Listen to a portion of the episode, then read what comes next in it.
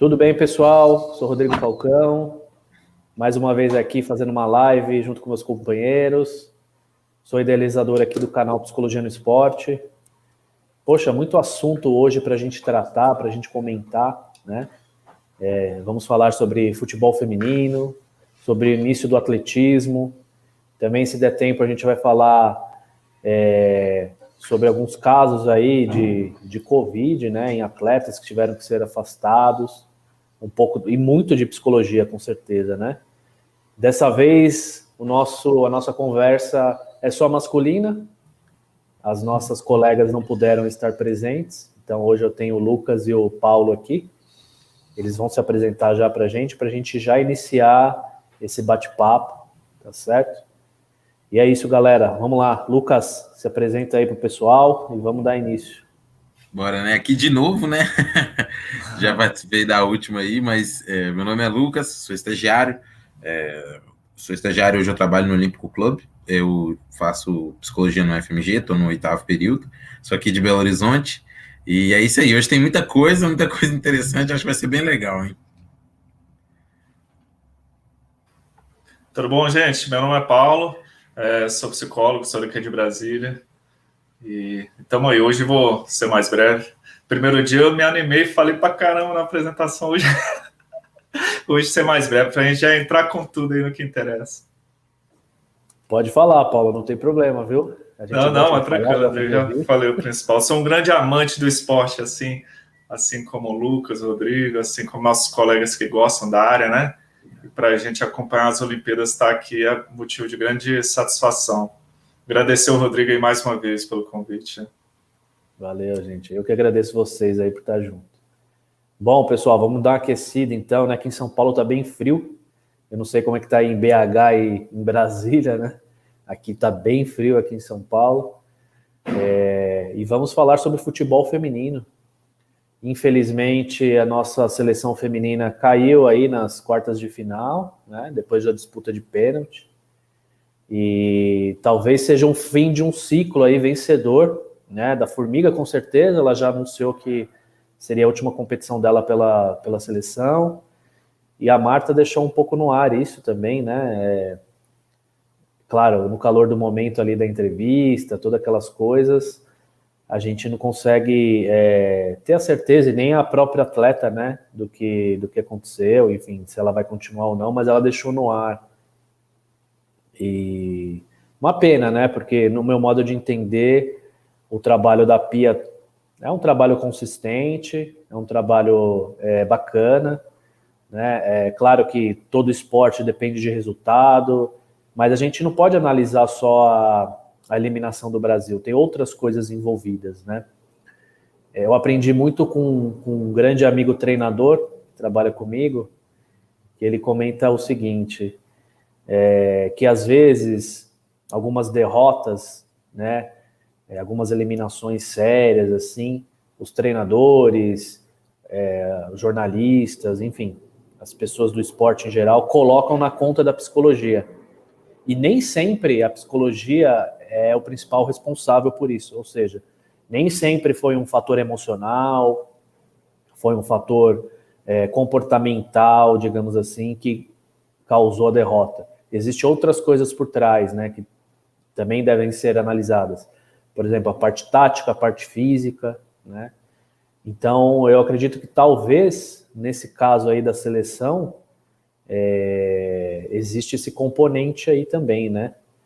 Do, da parte tática, da parte técnica e também a psicológica, claro, porque ela está envolvida a todo momento, ela acaba influenciando nessas duas áreas. O que, que, que vocês acham aí sobre a eliminação do Brasil, sobre essa questão da Marta, né, o legado da Formiga aí para a seleção? Eu, até puxar aqui, né, Paulo? Eu, eu acho essa discussão muito interessante, né? Porque, primeiro que assim, mesmo no quando a gente vai analisar o que é um fator psicológico, é, isso é muito complexo, né? Muita coisa pode estar envolvida no que a gente chama de um fator psicológico, né? Desde do que lá no clube eu sempre falo que assim, algumas coisas são sintomas, né? Então, uma equipe que tem dificuldade na tomada de decisão ou que tem muita briga entre eles, aquilo ali é um sintoma e parte da psicologia é intervir e descobrir quais são as razões e tudo. Né? Então, mesmo o fator psicológico pode ter muita coisa por trás, né? É, e em relação à, à, seleção feminina, eu vi o jogo todo, né? O Brasil e Canadá. É, eu acho assim que, e a minha opinião, eu não sei o que vocês acham, que o, o futebol feminino no Brasil, por diversos fatores, é, teve muitos problemas né, de, de gestão e na formação de grupo, e é muito difícil concorrer, às vezes, contra equipes muito mais bem consolidadas, como Canadá, Estados Unidos, Suécia. Porém, o jogo foi bom, né? O Brasil, eu acho que o que deixa o, gosto mais amargo é que o jogo foi bom, o Brasil foi bem melhor na partida, né? É, em algum momento, talvez tenha sentido falta da Cristiane, talvez. Eu não sei qual é a percepção que vocês tiveram, né? Que a Pia não levou ela, né? Ela até teve a oportunidade, não levou. Eu acho que isso aí pode ser debatido, como pode até afetar. É claro que é só uma pequena parte do trabalho da Pia. Eu acho que a seleção melhorou muito. A seleção brasileira dependia muito de, de cruzamento na área, de muita coisa que, é, principalmente na época que o Vadão estava lá, né? É, eu acho que isso era um problema. A Pia fez uma seleção muito mais leve, que toca muito mais a bola, é, a Debinha jogando muito bem.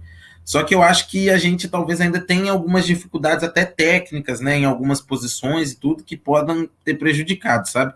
Mas de toda forma, eu acho que esse trabalho da Pia ele tem que ser muito bem é, ele, a gente tem que valorizar muito, sabe? E eu, ela vai continuar, né? Provavelmente para a Copa em 2023, mas eu acho que a, a, a, gente teve um ganho muito grande na seleção, né? Às vezes a seleção era tratada de uma forma muito inadequada pela CBF e, no mínimo, acho que é um ganho muito grande. Por mais que não tenha sido o melhor desempenho do Brasil em Copas, eu acho que a avaliação do trabalho da Pia tem que ser muito positivo, sabe? E apesar de ser um pouco triste que a gente está vendo aí o final de uma geração, né? Mas de toda forma a gente tem muito potencial para atingir o que de fato as meninas que jogam futebol no Brasil merecem, né? Não sei a percepção que vocês têm. Ah, também, também lamentei, viu? É, complementando assim o que o Lucas falou, assim, eu, eu, lamentei a questão da precocidade, né? Eu acho que era importante mesmo, por mais que a gente saiba que, poxa, um trabalho ao que a gente acompanha parece super bem feito, super interessante, né? Uma coisa visando mais longo prazo, sabe? Com toda uma equipe multidisciplinar envolvida, várias áreas ali, ela com esse trabalho de renovação, né? Tentando trazer várias outras atletas. Mas seria bom, né, se chegasse mais na frente ali. Infelizmente, às vezes tem algumas pessoas que avaliam de uma forma muito pragmática, né? O trabalho, a gente sabe disso. E mas com certeza é algo que tem que continuar mesmo, assim, porque realmente eu, eu acho que está no caminho certo, né? E, e, como vocês bem trouxeram, assim, a eliminação acho que é motivo de. É, é, toda uma combinação de aspectos, né? Sempre vai ser muito difícil a gente apontar só um ali. Questão psicológica, né? Que a gente trata mais. Eu acho que é isso, nunca vai ser motivo o motivo de fracasso, nem o motivo do sucesso isoladamente, né? E em relação ao futebol feminino, tem tantas outras coisas, né, gente? A gente sabe aí questões de oportunidades que são muito diferenciadas, né? Os incentivos. O que a gente torce é para que continue, né? Esses incentivos sejam cada vez maiores ali ao longo desse novo ciclo, né? E que realmente haja essa continuidade, né? Talvez ali em relação ao jogo, eu, eu, você vê eu não assisti 100%, eu assisti quase ali. E mas, não sei, pegar pelos comentários um pouco que eu vi, falaram assim que a atuação do Brasil em outros jogos talvez tenha sido um pouco superior, né? Em alguns momentos. Eu acompanhei mais da metade do jogo para frente. Quando foi esticando, eu estava torcendo para não ir para os pênaltis. Se eu estava torcendo para não ir para os pênaltis. Teve uma oportunidadezinha ali, putz, que eu, eu, acho que se o Brasil fizesse um gol ali no comecinho, né? Ali com, com a Debinha, acho que a coisa poderia ter dado um, uma situação diferente. Mas particularmente é isso, hein, gente, que eu lamentei, assim, eu gostaria que tivesse ido até mais na frente, sabe? Vai ser importante. Sem dúvida, meus amigos. É, é, E o Fernando traz aqui uma provocação. O futebol masculino poderia abraçar mais o futebol feminino, né? Eu concordo com o Fernando. De repente, dos clubes. Já existe essa iniciativa por alguns clubes, masculinos também terem equipes femininas, coisa e tal, né? É, só que ainda é algo escasso. E o que a Marta fala, é, o que a Marta traz muito na fala dela depois do jogo é isso, que a estrutura tem que melhorar, tem que continuar, que elas foram pioneiras, né? Ela, é, essa geração e outras atletas do passado também foram pioneiras aí é, no futebol feminino, que esse trabalho não tem que ser jogado fora, né? Porque a cultura futebolística no Brasil é, é um pouco essa. De repente, se fosse masculino, talvez o técnico seria mandado embora e estava tudo errado, né? Eu acho, eu concordo com vocês, acho que o trabalho da Pia tem que, deveria continuar, apesar de já ter lido é, ontem alguns comentaristas dizendo que, que ela deveria sair, enfim, né? É isso que a gente está tentando trazer aqui. De, desse lado do futebol masculino, da pressão, elas ainda, por mais que a gente saiba que é diferente, a torcida em geral ainda vê o futebol feminino com esse olhar também, com essa cobrança. Não entende, por exemplo, que a seleção que a gente perdeu, que é o Canadá, tem muito mais estrutura o futebol no Canadá, nos Estados Unidos, na Europa, né, grandes ligas, enfim, grandes clubes, uma base mais forte, sabe? Então isso tem que ser valorizado também. Esse trabalho aqui da seleção, ele foi um trabalho é, importante. Ele vem sendo um trabalho importante, né? Contou com uma colega nossa lá na comissão técnica, Marina Gusson, e, e é isso que o Paulo disse. Não quer dizer que tem psicólogo que vai ganhar tudo, né? A gente sabe que isso é, é incoerente, né? Eu acho que o psicólogo está ali para somar, para fazer parte da equipe. Que bom que tem, sabe? É mais um, mais um elemento ali favorável. Outras seleções, outras é, seleções do passado não tinham, né? E é isso, a gente também tem que é, alertar as pessoas disso, né? Que não é porque tem psicólogo, nossa, agora beleza, ligou a chavinha ali e todo mundo vai se acalmar e ninguém vai perder pênalti e tá tudo certo. Não, não, é, não é assim que acontece, na verdade é um processo, né? E, e mesmo assim, o, esporte ele é feito por, por pessoas, as pessoas elas erram, elas acertam, elas têm dificuldades, normal, né? Como, como essa Olimpíada está trazendo para a gente essa visão. Eu acho que, eu acho que esses jogos ele, ele, eles têm mostrado para a gente esse lado aí que talvez a gente sempre soube, nós como os profissionais da saúde mental, sempre soubemos, né, da, desse lado humano, falível, é, dos atletas, mas talvez o grande público não tinha muito essa percepção, né? Então, tanta coisa aí que aconteceu, que vem acontecendo e que acho que ainda vai acontecer, né? É, com relação a isso. E aí, pegando esse gancho, né, gente, da, do futebol, e a gente falou em outras ocasiões aqui também sobre a Simone Biles e tal, é, me parece que ela também é, não vai participar de todos todas as competições né, individuais. Ela vai abrir mão de duas das competições, justamente pela mesma questão aí da saúde mental, de ela não, é, enfim, não estar tá confiante para fazer aquilo que ela, que ela pode, que ela sabe, né? E o, o lado positivo, digamos assim, para a nossa área é perceber essas coisas, né? O que, vocês acham? A Rebeca, ela falou é, da psicóloga dela, ela deu ênfase na, na, na formação, no, no, trabalho psicológico. Alguns atletas vêm falando da importância sobre isso, né? O que, que vocês podem trazer também com relação a, a esse tema?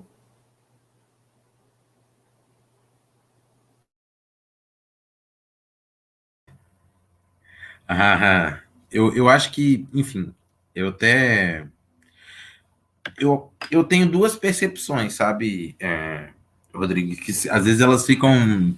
É, eu fico confuso às vezes com elas, né? Porque eu também tenho um hábito que você também tem, já falou que tem, que às vezes eu vou lá e vou ver o comentário do pessoal que.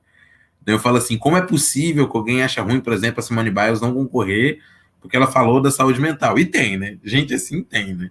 Isso sempre me deixa quase que uma, uma bizarrice. Eu acho meio bizarro, uma coisa muito de tão esquisito, né? De tão é, esquisito fica bizarro, né? Hum, e eu sinto que ainda tem uma certa percepção sobre, tipo assim, como assim ela não, ela não jogou porque ela não tá bem? Como assim, né? Inclusive eu vi gente comparando com aquele caso da Gabriele Anderson, né? Gabriele Anderson, o nome daquela maratonista, né? Que vai arrastando na, na prova, né? Em, acho que é Barcelona, né? 92, Barcelona, isso mesmo e comparando, falando que olha como que antigamente era melhor e tudo. Acho que é mais antigo ainda, viu, Lucas? É, Acho é, é 84. 84? É, antiga essa. É. É. Los Ah, Angeles, sim. lá atrás, é. É Los Angeles, isso mesmo, é Los Angeles, isso mesmo. É, e, e tentando, né, falar, olha como antigamente era melhor, eu acho que ainda tem essa visão, sabe? Isso, isso é persistente, é ruim, né? Eu acho ruim que ainda tem algumas visões assim. Mas ao mesmo tempo, eu acho que, é, no mínimo, a minha percepção, em atletas, eu trabalho com atletas muito mais novos também, né? Na base, é que tem uma mudança muito grande do papel na, da psicologia, né? Eu acho que, é, no mínimo, para mim, isso é muito perceptível, como que hoje em dia o papel da psicologia, o papel da preparação psicológica é muito mais bem visto, muito mais. É, esses aspectos eles são muito mais observados, né? E eu acho que fatos como da Simone Biles afirmam isso e ajudam a promover isso também. E os próprios atletas valorizam muito mais, né? Porque tem mais acesso, porque a formação também dos psicólogos melhorou. A gente tem que falar isso. A gente tem é, muita gente muito boa aqui no Brasil é, para falar sobre isso, e eu acho que isso ajuda tanto na discussão da própria psicologia do esporte, quanto, e aí eu estou sendo até um pouco otimista demais, eu acho que é uma visão boa para a psicologia como um todo. Se a Simone Biles coloca saúde mental nos atletas como um tema da discussão, significa que saúde mental também é um tema, uma temática de discussão que a gente tem tido, e que é importante falar, é um tema muito caro para a psicologia, e que, infelizmente, por mais que dentro do nosso meio a gente acha bizarro ter isso fora, ainda é muito comum que tem muita gente que tem muito preconceito, que tem muita coisa que não tem nada a ver, né? Então eu acho que é muito importante e eu, eu vejo com muito bons olhos é, a visão e a perspectiva que a gente vai ter depois dos jogos, sabe? Eu não sei o que vocês acham, não sei se eu estou sendo muito otimista também. É, eu, eu acho também, pegando o gancho do que o Lucas falou, uma coisa importante assim que eu tenho visto é que os próprios atletas estão trazendo mais isso, né? Eles estão sendo os grandes porta-vozes, assim, de um tempo para cá. Não somente nas Olimpíadas, a gente já vinha ouvindo ali, pega, eu lembro o Michael Phelps mesmo, né? Ele já vinha falando isso, ele já vem falando isso, tem um tempinho aí, o tema está crescendo. Mas com certeza agora foi um palco assim para surgir essa questão, né? Uma coragem dela, uma importância muito grande. E, e, realmente é uma oportunidade mesmo, né? Uma oportunidade, é um tema muito importante, sabe? Eu acho assim que isso está trazendo também para discussão a importância da gente na área ter uma, ter uma atuação mais ampla mesmo, né? Mais abrangente. Pelo menos eu penso nisso. A, a perspectiva da psicologia clínica do esporte, eu acho que ela também tem muita relação com esse contexto, né? E... Mas é isso, né, gente? É uma grande oportunidade que está abrindo. Talvez em outros momentos isso já aconteceu, né? Perto, assim, pelo menos assim, eu já lembrei de outros Jogos Olímpicos anteriormente que teve uma certa discussão maior, né? Sobre essa questão da psicologia pouco depois dos Jogos. Geralmente ligando por questões negativas de desempenho, ah, que tá faltando preparo mental, essas coisas. Assim, costuma ter um movimento, assim, uma valorização um pouco mais acentuada depois dessas ocasiões. Eu acho que agora é uma oportunidade que está surgindo de uma forma diferente, né? Isso que eu estou vendo. E que nem o Lucas falou mesmo, né? Realmente está tendo mais. Tem uma quantidade maior de profissionais, tem uma quantidade maior de profissionais mais bem preparados ao, ao que eu vejo, tem muito mais oportunidade de capacitação. Eu acho que até uma coisa que o fenômeno da própria pandemia está trazendo, né? De mais cursos e muita gente podendo fazer curso de uma forma mais acessível. Mas é isso, né, gente? Que, que a gente aproveite isso, que tem essas oportunidades, que sejam oportunidades que, que apareçam assim, que os profissionais possam trabalhar com calma, né? Desde a base, tendo um tempo para se trabalhar, para conduzir um trabalho, que, que tudo isso seja colocado na discussão mesmo. Eu concordo com tudo que vocês estão trazendo, né? Só que eu ainda fico é, pensando que se esse debate não chegar na opinião pública, ou seja, nos jornalistas mesmo, nos, nos, dirigentes, que é quem contrata, não adianta, porque a gente sabe que dentro da nossa área a gente, a gente sabe da importância, os atletas reconhecem a importância, treinadores reconhecem a importância, né?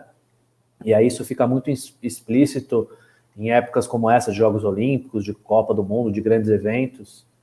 Só que depois parece que é, enfraquece um pouco a, as notícias, né? Então eu acho que se a opinião pública, se a mídia não comprar a ideia, eu acho que a, a tendência é ser como sempre foi, sabe? Ficar nessa coisa da gente querer, de a gente, de todos nós acharmos importantes e fundamental, a gente sabe que é fundamental. Parte dos atletas sim, mas quem contrata, quem tem o dinheiro para contratar um, um, um profissional, acaba não fazendo. E aí o que a gente ouve é que muitos dirigentes em geral, eles acham que é um gasto. Trazer psicólogo é um gasto. Na verdade, é o contrário, é um investimento.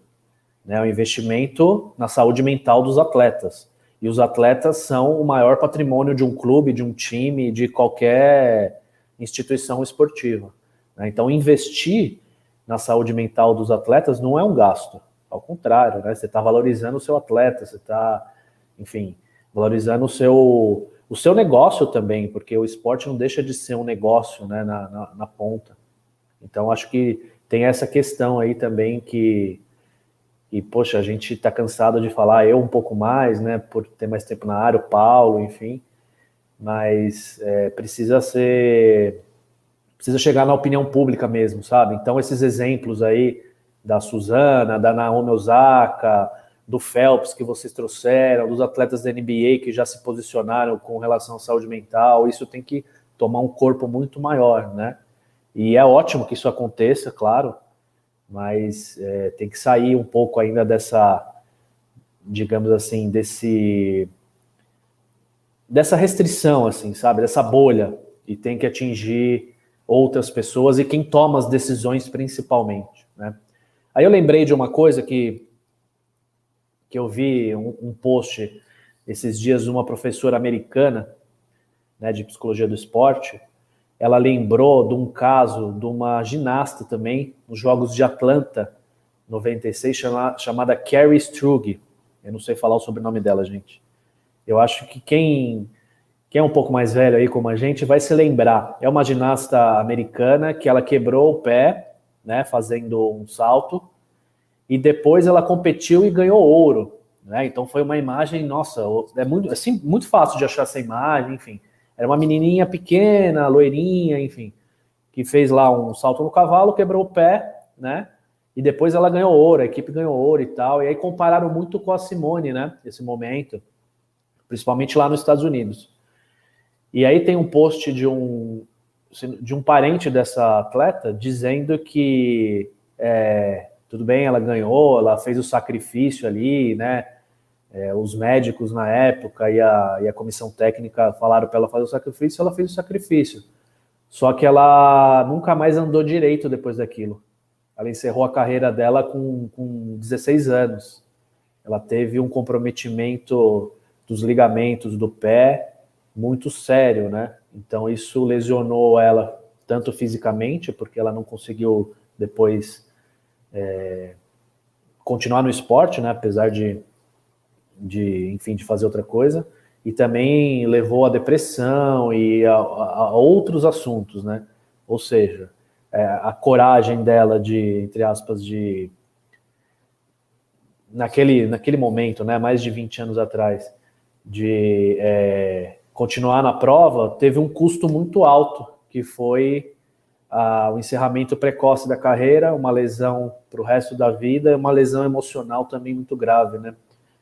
Então, nesse momento, que a Simone fez e está fazendo não só por ela, mas por outros atletas, evidencia isso, né? Esse, esse absurdo que aconteceu com esse atleta lá atrás, que é uma imagem muito divulgada ainda de, de coragem, de enfim, de, de enfrentamento, e, e, é, mas tem um preço a ser pago também, né? No caso dessa atleta, Carrie Strug, se não me engano o nome dela, gente. Eu não sei falar o sobrenome, tá?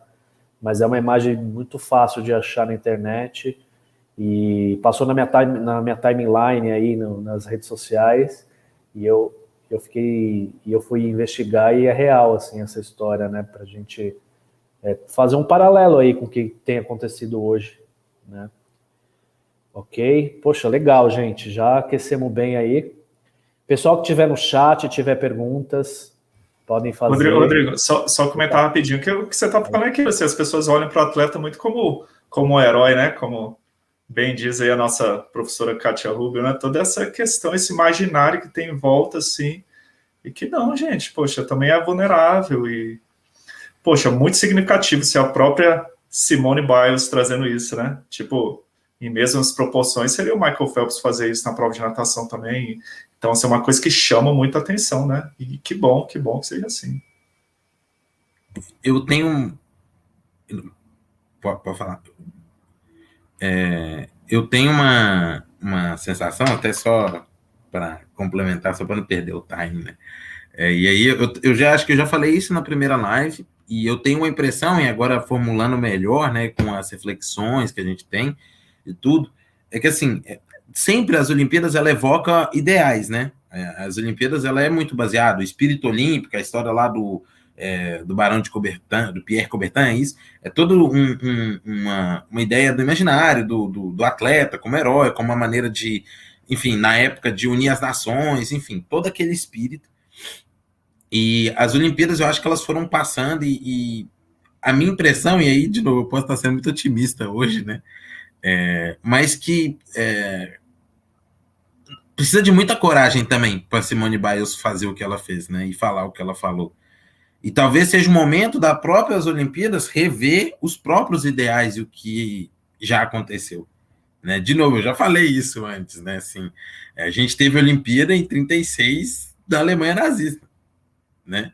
É, as Olimpíadas foram usadas tanto por União Soviética quanto pelos Estados Unidos como arma é, política, né? E, e, talvez seja a hora de rever os próprios ideais, porque às vezes a gente coloca esse ideal do ah superar essas histórias bonitas e, enfim, não é tão bonito quanto a Simone Biles não está bem em poder falar, não é sinal de uma, uma sociedade que se transformou. E se o espírito olímpico é isso, de coragem, de atletas, de heróis, não deixa de ser menos herói. Sabe, eu, eu tenho essa minha impressão, sabe? Eu não sei se, de novo, eu posso estar sendo muito otimista, mas eu tenho essa impressão séria, que esse debate ele tem que ser tido dessa forma, não é menos coragem, não é menos enfrentar situações, né? Eu acho que é, a minha ideia é essa aí. Eu concordo, Lucas. Acho que os jogos, o esporte, ele fala muito do tempo, né? Do, do momento da sociedade, as coisas estão conectadas. E aí, pegando um gancho, tem uma pergunta interessante aqui da Elaine. É, vocês acreditam que exemplos de atletas como este podem servir para um todo no mundo corporativo? Olha só, ela está saindo um pouco do, do esporte, né? Que é, é isso que a gente está tentando discutir. Acham que a consciência da saúde mental será melhor abordada? Olha, a gente espera que sim, né? É, porque, como, como o Lucas acabou de dizer, o esporte reflete o momento da sociedade também, né? Daquilo que a gente é, está vivendo. Então, casos como esse podem é, influenciar positivamente, de repente, um gestor de uma empresa, de repente, né, um, um presidente, um CEO, para pensar nessa questão né, do trabalho, enfim, de como os funcionários podem é, ter uma saúde mental melhor, de, de cargas de trabalho menos exaustivas, enfim, de direitos, tudo isso, né? Eu acho que que esse debate pode influenciar sim. O que, que vocês acham? Ah, eu, eu também espero bastante, porque eu acho que tem toda a relação, né? Assim como a gente fala que o esporte reflete o que acontece em outros na sociedade como um todo, também o que acontece no meio esportivo é importante que seja extrapolado para outros contextos, né? E nesse mundo corporativo, acho que é muito isso mesmo. Tem que sempre discutir condições de trabalho e a gente sabe que tem muitos trabalhadores que são expostos a condições de trabalho bem complicadas, né? Direitos que são violados, assim, e, e realmente, assim, tem, esse tema tem que ser levado mais, mais em discussão mesmo, né? Eu, eu acho, assim, que talvez a pandemia está trazendo um pouco mais forte também essa questão da...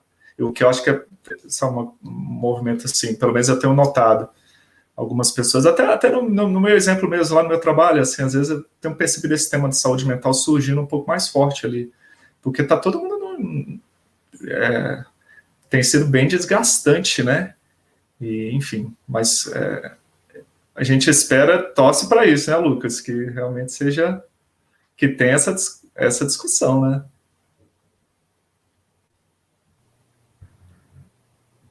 Vai, pode, pode ir, Lucas. Pode ir. Só abrir o microfone para complementar, mas pode complementar. É, não, é, eu, eu acho que, assim, é, eu acho que só o fato dela falar já indica uma certa mudança na sociedade, né? A gente tem, por exemplo, na psicologia, é, tanto as ideias né, sobre setembro amarelo, elas têm crescido muito na sociedade, e eu acho que isso aqui no Brasil, mas isso de maneira geral no mundo, isso tem acontecido, e, e eu acho que as coisas se retroalimentam, né? A única coisa que eu ainda fico, e aí é uma discussão assim, até mais complexa, muito em, questão do que é saúde mental e tudo, eu ainda tenho algumas dúvidas sobre como que essas discussões elas vão ser apropriadas, né? Eu tenho certeza que elas vão ser, mas eu ainda tenho algumas questionamentos assim em relação a como que às vezes a gente trata a saúde mental e as patologias, né? É, mas de toda forma é importante que se discuta, né? Melhor discutindo do que não nem, nem, nem isso falar, né? É, mas de toda maneira eu ainda tenho algumas questões e como que às vezes isso é usado é, de maneira mais instrumentalizada, né? Mas de toda forma, melhor discutindo do que sem discutir, isso com toda certeza. Sem dúvida. E tem uma coisa que eu lembrei agora, que tem tudo a ver com esse caso e com relação às empresas, é o assédio moral. Né? É, esse exemplo que eu dei lá atrás ali, da, daquela ginasta lá de 96, a Carrie, a Carrie ela teve, talvez, ela passou por assédio moral ali, ela quebrou a perna, o médico enfaixou, falou, não, vamos lá, e você vai, e só falta um, entendeu? Não deixa de ser um assédio moral, né, uma transgressão ali, é, talvez ao desejo dela de parar, a gente não sabe exatamente, mas eu faço essa relação aí da pergunta da Elaine com relação ao assédio moral nas empresas, que a gente sabe que isso acontece em todos os níveis, né, hierárquicos, então, é, isso é importante a gente estar tá atento também, né? E é, um, é uma discussão que veio aí, que está à tona, né? No esporte, na sociedade, enfim, tem tudo isso. Mudando um pouquinho a nossa prosa aí, como, como, como pode dizer um mineiro aí, né, Lucas? é, pessoal, obrigado aí pelo, pelo chat, né? Tem mais uma aqui uma fala do Fernando também, que tem a ver com o que a gente está comentando. Quem quiser é, fazer perguntas para nós, fiquem à vontade, tá? Nosso próximo tema é sobre os grandes atletas que chegaram para ganhar, teoricamente, né? Pela mídia aí vieram para fazer pódio, para fazer história e não estão conseguindo. Já falamos bastante da Simone, mas vamos dar espaço para outros, né? É, tem aí o Ted Riné do judô, que chegou como favorito a ser tri campeão olímpico, né? O Ushimura também da ginasta, o ginasta japonês que também chegou é, como favorito e caiu. Naomi Osaka, Djokovic e muitos outros, né? Que chegaram como favoritos e foram surpreendidos, entre aspas, eu coloco sempre entre aspas, porque Jogos Olímpicos não existe favorito, né? Só quando acaba as competições realmente. O que, que vocês podem dizer aí sobre esses favoritos, entre aspas, que estão é, caindo, digamos assim, né? Que não estão confirmando o favoritismo até agora.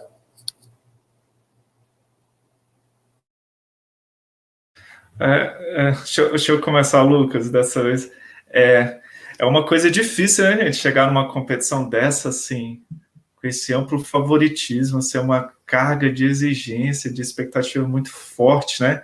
Em cima deles. Claro que a gente está falando de atletas que, é, de certa forma, é, convivem com isso, né? Em grandes competições, mas é difícil, né? Porque assim, tantos atletas chegando assim muito forte, muito forte mesmo, né? E eu não sei, querendo ou não, essas Olimpíadas estão sendo diferentes de todas as outras, né? O, a preparação, as condições que todo mundo tiveram, talvez tenha contribuído um pouquinho para isso também. Claro que foi assim para todo mundo, né? Mas é, as contingências estão diferentes agora, né? Então, que nem o Rodrigo falou, a questão do Ted Riné, né? É uma, particularmente assim, vem, vem acompanhando o judô. Ele, pô, ele vinha de uma invencibilidade de 10 anos. Ele, ele perdeu há, há, pouco tempo, né? Ele teve uma derrota num campeonato muito importante lá no, em Paris, agora teve outro, uma coisa. Pô, ele é o segundo, né? A gente está falando de um atleta multicampeão. E lógico, tem que ser valorizado tudo isso. Mas é complicado, né? E assim, eu espero, eu espero que o outro favoritismo caia hoje à noite, né? Que hoje tem a final do, dos 50 metros livre aí, natação, né? Que o americano tá vindo, tá todo mundo achando que ele vai levar tudo, hoje tomara que o, o Fratas ali belisque ali, né? Vamos ver. É, eu, eu, ia citar esse caso também, né? O é, é Dressel, né? O, é Caleb Dressel, né? É, e eu, eu acho assim, a minha opinião é que os, de novo, né? Assim, eu não sei como foi a preparação, não dá para saber. Eu acho que o ciclo olímpico de cinco anos fez muita diferença. Fez muita, assim, a minha percepção é essa. Tanto o ciclo olímpico ter sido maior, né? Então acaba que isso influencia, né? Isso influencia fisicamente, isso influencia para muita coisa. E eu também acho, e aí eu não sei o que vocês acreditam, que a falta das. Porque grande parte das competições preparatórias para as Olimpíadas não, não aconteceram, né? Ou aconteceram de maneira muito diferente, como foi a, a seletiva do Brasil para classificar para as Olimpíadas da natação, que aquilo não, não, acontece geralmente no ciclo olímpico, não daquela forma, né? E eu acho que isso influenciou pra caramba, assim, a minha opinião, porque talvez se a gente tivesse vendo e tido mais competições, a gente teria é, conseguido ver que eles já não estavam desempenhando tudo isso, né? Não sei se vocês concordam com o que eu estou falando. E como e, e também ver quem está ascendendo, ascendendo mais fácil, né? É, como a gente não teve isso, eu acho que isso acaba sendo muito muito aleatório. Não é aleatório, né? Mas para quem está vendo, parece assim, mas como assim, né? É, eu, eu acho que isso influenciou para caramba. Na natação, particularmente, inclusive, assim, desempenhos não, que não eram assim para medalha, mas alguns desempenhos do Brasil que também poderiam ter sido melhores, mas aí eu fico pensando, será que poderiam ou já seriam assim de toda forma? A gente só não conseguiu ver que eles estavam assim, né? Eu fico com essa opinião que esse ciclo olímpico, da maneira como aconteceu, ele influenciou pra caramba. E assim, de barbada aqui, eu acho que vai influenciar no próximo ciclo também. Porque a gente vai viver um ciclo de três anos, né? De toda forma. E eu acho que isso também vai influenciar. Sem dúvida, gente. O Corona chegou aí para mudar tudo mudar treinamentos, né? Os atletas, eu acho que não, dificilmente estão 100% aí, fisicamente, talvez, né? É, e aí, eu acho que o lado emocional pode ser o diferencial aí para quem tiver uma, um preparo um pouco melhor para conseguir as competições, né? Agora, acabou de, de ter mais um, mais um mito que caiu aí, né? Na, na, na, no 100 metros feminino, a jamaicana uma, o pódio é, são três jamaicanas, mas a que ficou em segundo lugar, a, a, a Frise, também, desculpa, não sei falar o sobrenome, é, era cotada para ser a primeira, acabou sendo a medalha de prata, né? Ou seja, é mais um grande aí que, que, que não conseguiu, entre aspas, chegar no, no ouro, né? Poxa, um abraço aqui para o Murilo, Murilo Calafange, que é nosso colega, né, que está aqui presente também, fez perguntas para gente. Tem uma pergunta muito bacana aqui que eu vou colocar. É, José Paulo Sabadini de Lima, mais conhecido como Zé Paulo, é um grande amigo aí, é uma pessoa muito importante no remo, para quem não sabe, né? Ele esteve nos Jogos Olímpicos de Londres, Paralímpicos é, com, a, com a equipe brasileira, né? Então ele é uma referência no remo. Saudade de você, viu, Zé? Tá sumido aí. Então ele, ele pergunta o seguinte para gente: vocês é, não acreditam que o grande problema está na velocidade com que as coisas acontecem? Será que os atletas estão preparados além do treinamento? Que, que vocês acham disso? A velocidade das informações, talvez, acho que, que essa é a questão dele também, né? Alguém gostaria de, de responder? Eu, eu acho que, enfim, eu tenho até um pouco de, dificuldade mesmo de falar, porque é, sem dar aquelas respostas genéricas né, do psicólogo, depende, talvez, né? É, mas eu, eu acho, a minha percepção né, em relação, no mínimo, aos Jogos Olímpicos, eu não sei se eu vou responder exatamente o que é a questão, mas qualquer prova é, é muito curto, né? Assim, o, o, o tempo que se tem entre as provas e tudo. E eu tenho sentido que nessas Olimpíadas, pelo menos, eu também não sei o que, vocês acham, muito mais do que no Rio 2016, é, a circulação, né, as notícias, a internet, a rede social, ela tem influenciado muito mais do que a gente já tinha visto isso antes, né? Por mais que assim, 2016 não é tanto tempo atrás, né? Mas eu acho que, enfim, é, as mudanças e a maneira como isso está impactando os Jogos Olímpicos, eu, eu acredito que a gente nunca viu isso antes, né? E a própria delegação brasileira, o próprio time Brasil sofreu com isso aí, né?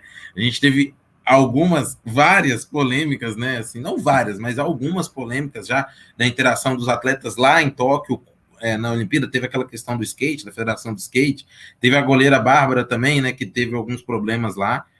E eu acho que é uma nova realidade, de toda forma, é uma nova, como o Paulo falou, é uma nova contingência, e que fatalmente vai ter que começar a fazer também parte do preparo da Olimpíada, da, do, da preparo da psicologia, né, para os Jogos Olímpicos. Como lidar com essa circulação de informações, que é diferente, né? É, é uma coisa que já existia, a mídia sempre existiu, né, para os atletas. Mas essa relação, eu acho que cada vez mais vai ser um tema importante na preparação psicológica, né? Eu, eu acho que é isso que dá para falar sem ser muito genérico, né? A impressão, a impressão que dá, né, que parece que a cada parece que sempre vai ficando mais difícil, né? Vai ficando mais difícil, que eu falo assim, vai ficando sempre mais complexo para os atletas, né? A cada edição do jogo, pegar assim no caso das Olimpíadas, né? Que a gente discutiu isso com um pouco mais de força, assim, são vários aspectos. A gente percebe que a cada Jogos Olímpicos surge alguma coisinha nova, uma complexidade nova, uma complexidade nova. Realmente, essa questão da, da rede social que o Lucas tá falando me chama muita atenção também. Eu fico, isso quando eu fico conversando, hoje em dia é muito fácil, né? O atleta distrair, é muita, coisa, é muita coisa interferindo, né? E uma coisa que eu acho que está ficando cada vez mais forte, assim, que eu observo, que eu acho que é muito importante, nesse sentido que o Zé Paulo falou, né? Para esse preparo além do treinamento, é essa inserção e essa, e essa percepção cada vez mais é, forte dos atletas também, em relação à importância de diversas áreas, de diversas áreas, né? Que o preparo deles vai ali além do, do que eles têm que fazer ali na, na sabe, no, nos treinos, nas competições, é saber que também, poxa, um acesso ali à, à, à nutrição, à fisioterapia, à psicologia, tudo isso vai se somar. É isso que vai dar esse preparo mais amplo, né? Então, realmente, ele partir dos atletas, mas também ter as pessoas, né, os profissionais, os estudantes ocupando mais essas áreas. Lógico que depende de toda a máquina, né, de todo o sistema, de treinadores, de tudo isso, né, de oportunidades mas é uma coisa que tem que ser pleiteada por todos, porque é isso que, que traz uma preparação mais ampla, né?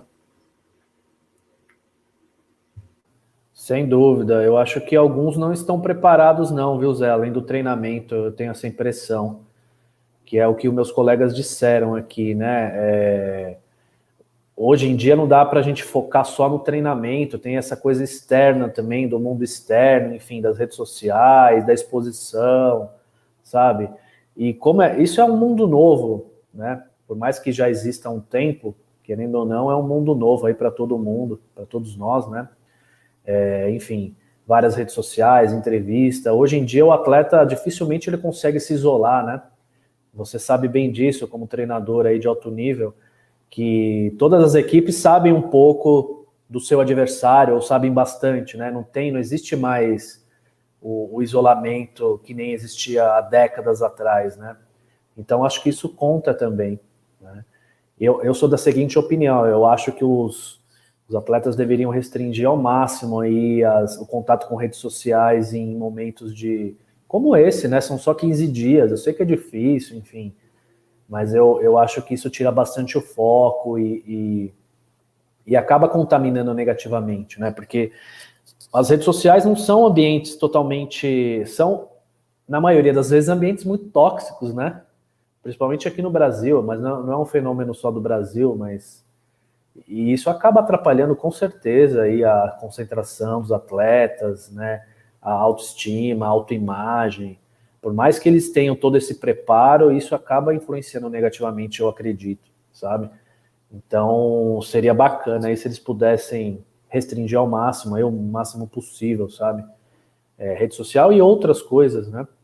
Ao mesmo tempo, a gente também tem ouvido falar que está sendo difícil para os atletas ficarem isolados lá em Tóquio por causa do, do, dessa questão do corona. É bem paradoxal, né? Esse momento aí, é, como, como diz o Murilo aqui, que eu vou até colocar de novo, o comentário dele, é, é, é, a Olimpíada do Imponderável.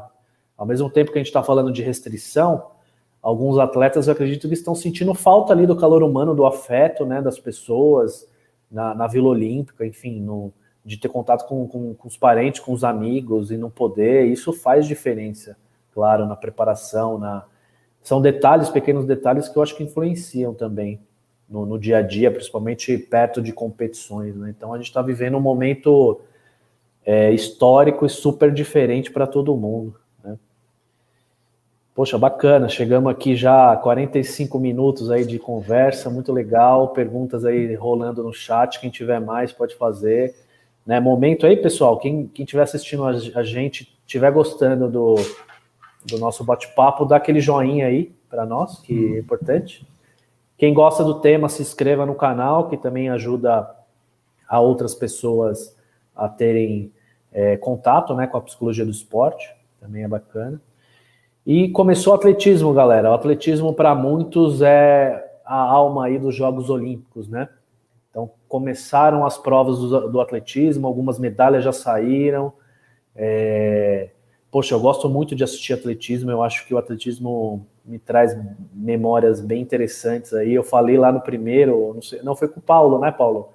Eu falei do Ben Johnson, 88, que me trouxe aí uma lembrança do, do canadense Ben Johnson, de 88, que foi pego no doping. Enfim, então eu tenho. Eu nunca fiz atletismo, gente, só na escola ali que a gente brincava, mas é, é algo que eu gosto de acompanhar né? E, e muita gente curte aí.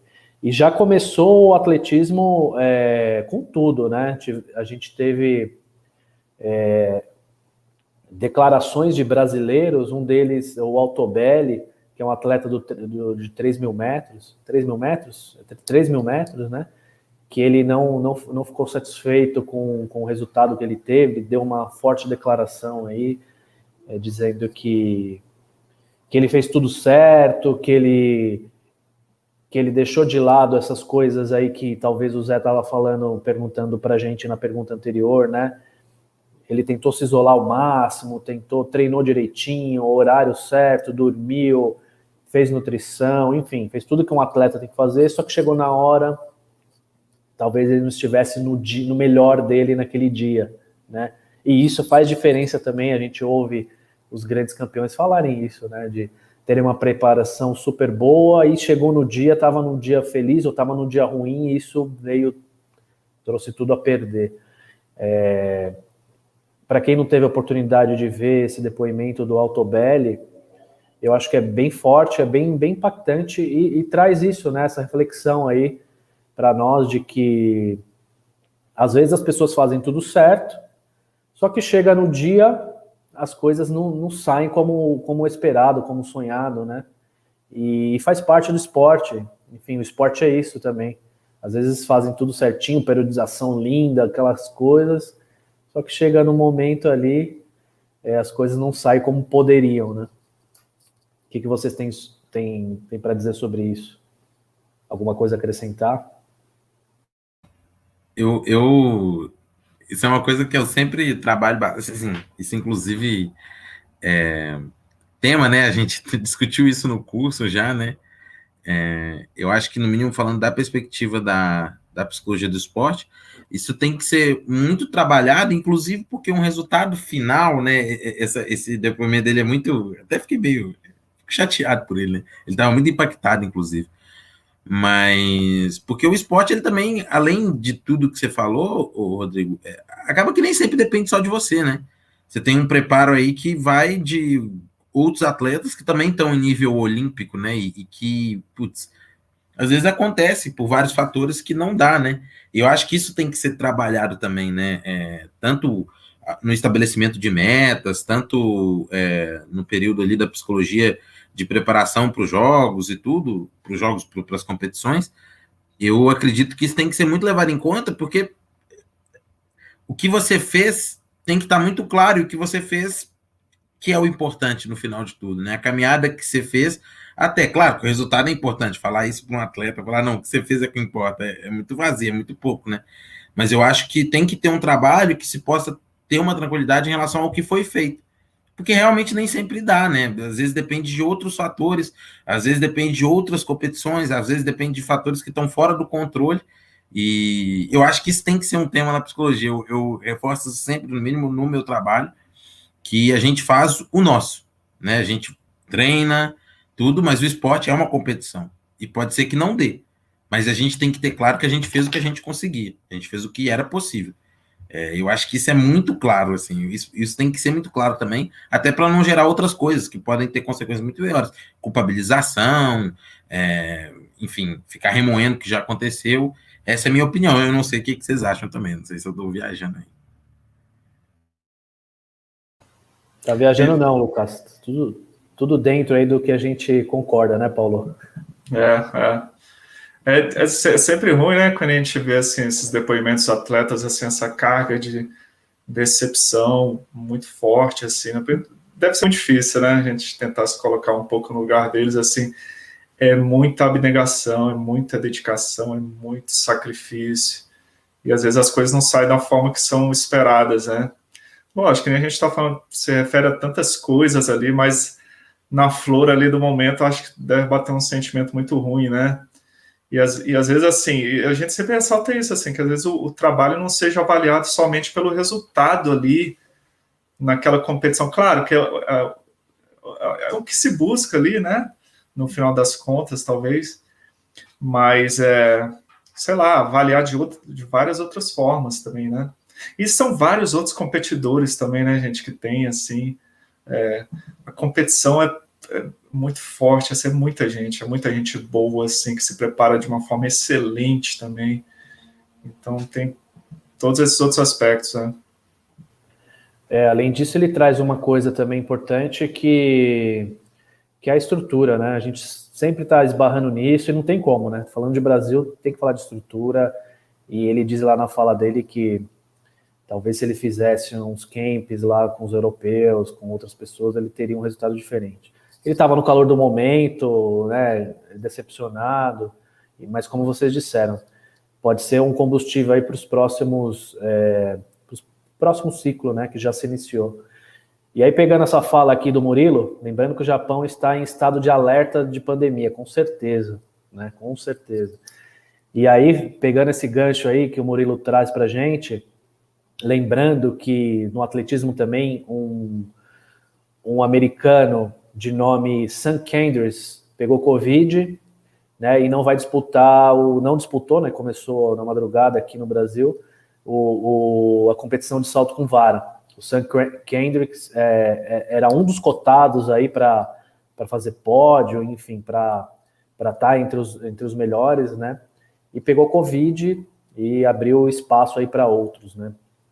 É, além disso, tem tem uma notícia que me assustou muito, assim, acho que vocês também é, tiveram conhecimento, de outro americano, nadador de 22 anos, Michael Andrew, né, que é um dos, um dos atletas que não se vacinaram, e segundo uma jornalista americana, ele circula ali na zona mista dos jornalistas sem máscara, né, ou seja, é, a, variante, a variante Delta aí deve estar sorrindo para ele, né, porque complicado, né, e, e enfim, aí eu fico me perguntando, sabe, Cadê aí as autoridades do, do Japão, do Comitê Olímpico Internacional, para enquadrar esse cara, né?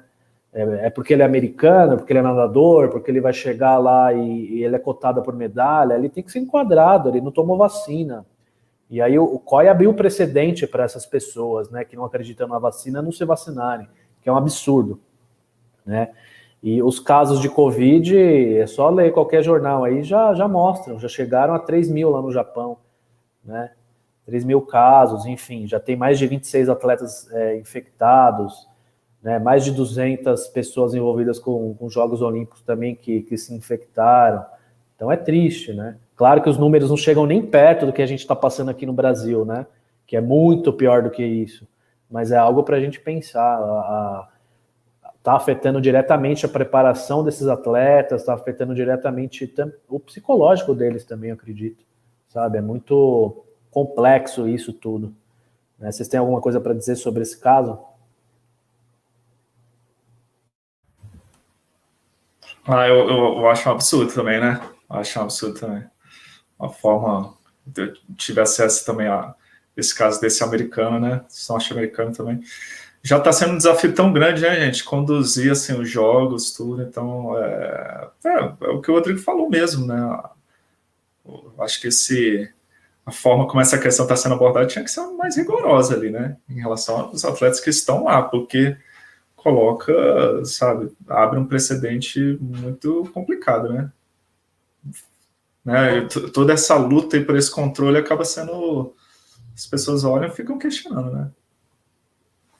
Além de dar visibilidade para algumas coisas que não deveriam ter visibilidade, né? Essa, minha opinião, pelo menos. Né? Você ter um nadador olímpico, né, que de alguma forma carrega alguma coisa com um discurso anti-vacina, é, enfim, será que é isso que o COI e que o espírito olímpico, né, para voltar àquela discussão, será que isso é o espírito olímpico? Eu realmente quero acreditar que não, né, porque é uma visibilidade que esse tipo de discurso não merece e não tem que ter, né? É a minha opinião, pelo menos. Totalmente. Negacionismo não, tem nada a ver com o esporte, né? Até porque o esporte e a ciência andam lado a lado, né? No alto, no alto nível, mais ainda. Poxa, não dá nem para dizer. Eu concordo com o que vocês trouxeram. É, infelizmente, esse cara tá lá ainda, né? Poxa, enfim, mas a gente não manda, né? A gente só opina. E aí, complementando aqui, gente, o, Zé Paulo complementa a pergunta dele, ele faz o seguinte: vamos ver se a gente consegue responder aí, estamos chegando no final da live. É, vamos lá. Fiz essa pergunta com base no que eu ouvi sobre o caso da Simone. Apesar de toda a estrutura que ela teve e tem, vivendo aqui, a exigência por performance é muito grande, sendo no esporte ou não. Né? O Zé Paulo é, é brasileiro e está morando agora nos Estados Unidos, então ele pode falar com propriedade aí do que a mídia lá está tá dizendo, né? E aí ele complementa aqui, gente. É, ela teve muita exposição na mídia, que como vocês disseram anteriormente, a mídia esquece que os adversários também, também evoluíram, né? A gente concorda. Além da exposição na mídia, tem a pandemia, tem os adversários crescem, né? Hoje em dia todo mundo sabe do treino de todo mundo, todo mundo se encontra e, enfim, não tem mais segredo, né? E aí, para fechar aqui o, questionamento dele, por isso eu sempre digo, além da, de melhorarmos o acesso à educação, os dirigentes teriam de entender que a formação é tão importante quanto a performance. Concordamos plenamente, Zé, acredito aqui, nós três. Né? A, a, a gente falou disso em outras lives, né? A, a base, a educação, a formação é, é, é, tão imprescindível quanto a performance, né? A performance vai depender do dia dela, de um dia, né? E a gente não pode excluir todo o processo, processo e o processo envolve muitas áreas, muitas áreas da ciência do esporte, enfim. E a gente não pode olhar só para a performance em si, tem que olhar todo o caminho, todo o processo, com certeza. Né? Concordam, meus amigos? Com certeza. Poxa, com certeza. E, e, assim, né, Rodrigo, rapidinho, assim, que os investimentos ocorram na formação, né? Acho que o Zé Paulo, acho que todo mundo assim, a gente sabe que essa lógica do patrocínio dos investimentos ela é muito cruel, né? Que isso costuma ter mais para quem já tem aquele desempenho, para quem já tem aquele destaque, mas tem que ter tudo isso também para desenvolver, né? Sem dúvida, sem dúvida. Acho que a base tem que ser forte e, e massificar o esporte para todas as pessoas, para depois a gente pensar em alto rendimento. Né? É, enfim, na teoria deveria. É assim na teoria, deveria ser assim na, na, na prática. Né? Ó, vamos lá, tem mais uma do Zé aqui para a gente fechar. Aproveitar que ele está lá nos Estados Unidos, então tem as notícias aí quentes para nós. Sobre essa notícia do Andrew, a mídia aqui está criticando. O comitê americano cortou um atleta por cannabis e deixou atletas irem sem vacina. E aqui não toma vacina quem não quer. Pois é, né? Eu acho que é algo muito esquisito, enfim. Né? É, cannabis é pior do que não tomar vacina. Eu acho que tomar vacina é muito pior, né, gente? Vamos lá, vamos combinar. Poxa, muito bom, obrigado aí, pessoal que, que esteve com a gente, esteve no chat, passou rápido. A gente havia feito aí um, um, cronograma de falar sobre até sobre outras coisas, né? Mas quando o assunto é bom, a gente vai emendando um assunto no outro e vai falando sobre outras coisas também. E valeu aí quem esteve presente. Obrigado, Lucas. Obrigado, Paulo, por mais por abrilhantarem aqui mais uma vez conosco aí nessa live. Né? É, quem gostou, dá seu joinha aí para nós. Quem gosta do tema, se inscreve no canal para ficar melhor informado, tá bom? Terça-feira voltamos com outras pessoas, né? Rumo à última semana aí de Jogos Olímpicos. Valeu? Obrigado, pessoal, mais uma vez. Um abraço para todos e boa semana e bons jogos para todo mundo. Até mais.